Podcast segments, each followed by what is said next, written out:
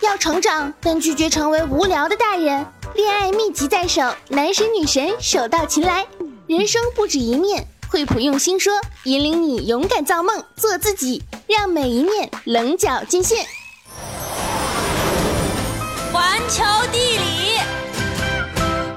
环球地理，大家好，我是胖胖。各位好，我是 Tommy。本期节目由惠普星系列轻薄本特约播出。我们携手惠普星系列轻薄本，一起带你走进奇妙的博物馆世界。想要了解一个国家或者一座城市，有各种各样的方式。我想，其中最直观的办法呢，就是参观当地的博物馆了。那同理啊，如果想了解从过去到现在不断变化、充满生机的自然世界，那么去逛一逛自然博物馆，则是一个最佳选项。呃，说起来呢，我们两个其实也都是博物馆迷啊，曾经也去过不少世界著名的自然博物馆。是啊，那其中最值得一提的呢，恐怕就是大名鼎鼎的美国自然历史博物馆了。这座有着一百多年的历史，位于纽约曼哈顿区，和著名的纽约大都会艺术博物馆遥遥相对的自然历史博物馆，是目前世界上规模最大的自然史博物馆。在其罗马和文艺复兴样式的雄伟建筑当中，陈列着包括天文学、矿物学、人类历史、古代动物和现代动物等五个方面的内容。走进博物馆之后啊，真的是被馆内包罗万象、精美绝伦的各种馆藏深深的吸引住了。整整逛了一天，还觉得流连忘返，不愿意出来。是啊，这个美国自然历史博物馆呢，有大大小小的展厅，一共三十八个。宝石、软体动物和海洋生物展厅呢，是其中最为著名的，也是最为人称道的展览内容。此外，值得注意的是，这个馆呢，在教育方面有着很强的使命感，教育项目的涉及面也非常广。从幼儿园一直延伸到博士及博士后项目，当真能够做到足不出户而知天下。哎，但是我想说一下，其实惠普星系列轻薄本啊，也可以让你足不出户尽知天下。微边框的屏幕设计让你视野更大，高清的屏幕能够展现丰富的内容和多彩的世界，细节栩栩如生。观看 Discovery Channel 会让你宛若置身在真实的动物世界之中。世界真奇妙。在美国自然历史博物馆里，常常能见到这样的一批小孩，他们被称作是小小探险家。这些孩子通常在三四岁左右就被家长带到博物馆来了解科学知识。之后，这些充满好奇心的孩子们会经常相约来到博物馆，通过讲解员的介绍以及自己的亲手实验来学习和充实自己的自然科学知识。而对于一个深爱侏罗纪时期的恐龙迷来说啊，让我印象最为深刻的还是位于日本的东京国立科学博物馆。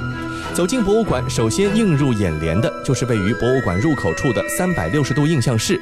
整个剧场呢，就像是一个小型的地球，观众啊，就像是进入了地球的一个内部。随着周围的景色变换，让人不由自主地产生一种穿越时空的感觉。走进东京国立科学博物馆的地球史前馆内，周围那些生活在亿万年前的恐龙们的排排骨架，彻底是吸引住了不少人的眼球。那包括我在内啊，仿佛那些古老的生物是重新的苏醒了过来，走到了我们的面前。作为一名资深的恐龙爱好者啊，当然光看是不够过瘾的。那我也特意随身携带了惠普星系列轻薄本，临行前呢，就把在网上搜罗到的全部信息和图片都汇总了起来，在博物馆内随时拿出来和真实的恐龙骨架进行对比，对恐龙相关的知识呢有了全新的认识。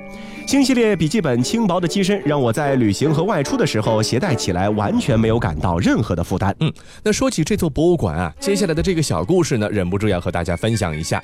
当时啊，我边走边坐下来查看资料和图片，昏暗的地球史前馆，密密麻麻的恐龙骨架，很让人有一种置身于博物馆奇妙夜的感觉。渐渐的呢，哎，就可能会打起瞌睡来。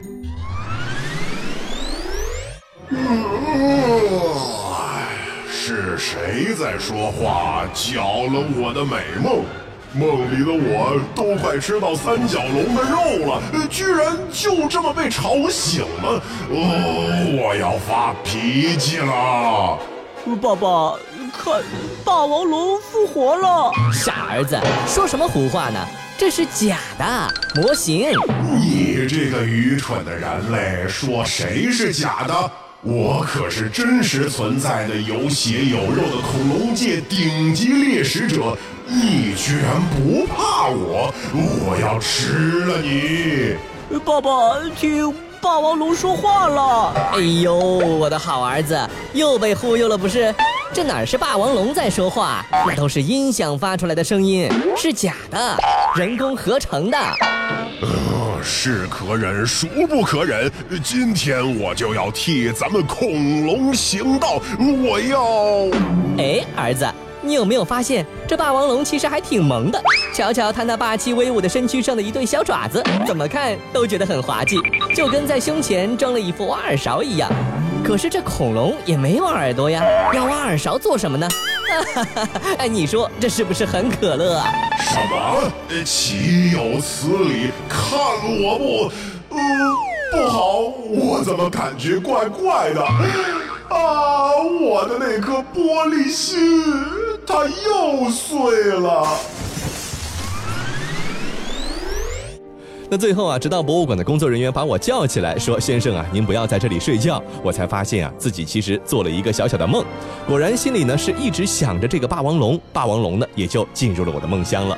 其实，在我们小的时候啊，通常呢会有这样的一个心愿，那就是希望霸王龙那一双萌萌的小爪或者说上肢啊，有一天呢可以长大一些，因为它看着实在是太不协调了，是吧？所以作为一个天真的小孩呢，都会有这样不切实际的幻想。就是前一阵子在看了电影《侏罗纪世界二》之后啊，总算心里面是稍微痛快了一些，因为电影当中那只人工基因合成的暴虐迅猛龙，总算是长出了一对比例恰当的上肢。嗯，那不过电影呢，终究是一种幻象，曾经真实存在。在世界中的霸王龙啊，为什么一定要长成这个样子呢？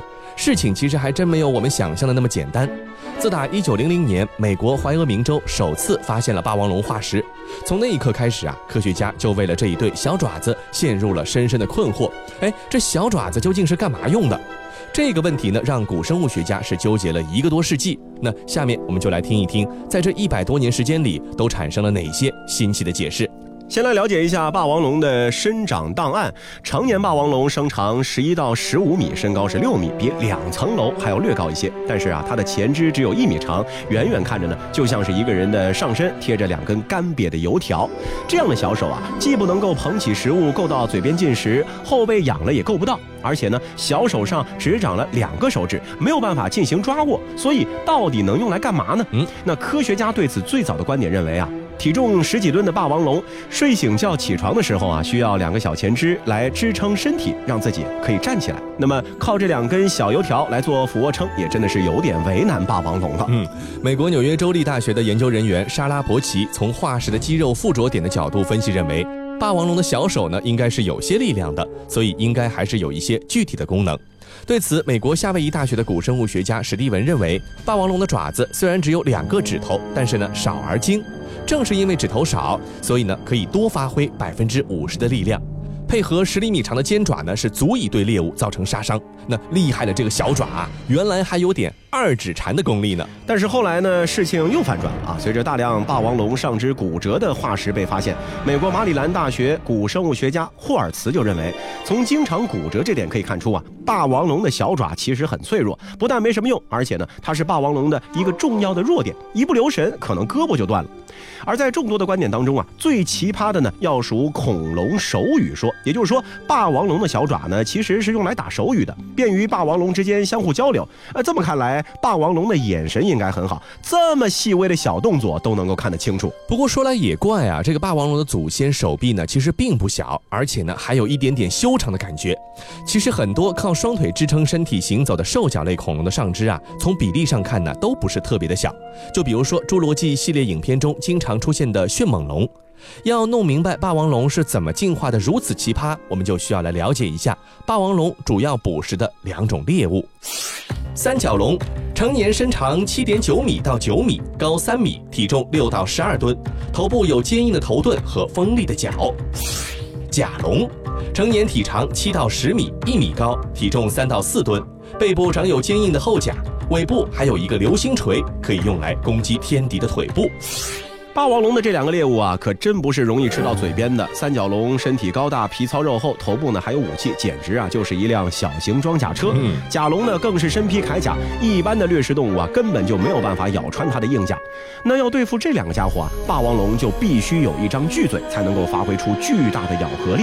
那我们都知道，食草恐龙的进化方向呢，就是身体越来越大。那为了对付它们，霸王龙除了身体进化的越来越大以外，嘴和头部占身体的比例也需要进化的越来越大。对此呢，科学家提出一种观点：为了平衡不断增大的头部的重量，霸王龙的上肢呢就必须越来越小。那跷跷板的原理大家都懂的。霸王龙的双腿呢，就相当于跷跷板中间的支点，尾部呢相当于跷跷板的一侧，上半身呢相当于另一侧。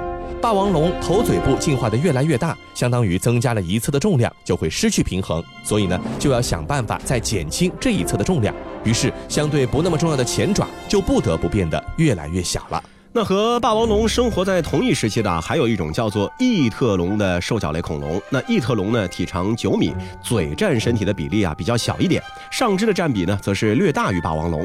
异特龙看上去呢身体比例是更加的协调，但是啊在自然竞争中却被霸王龙给击败了，最终灭绝。可见拥有一张更大的嘴，对于生存狩猎来说显然是更重要的。说到这里呢，或许很多朋友就要问了：霸王龙为什么不进化出一条更大的尾巴来平衡身体呢？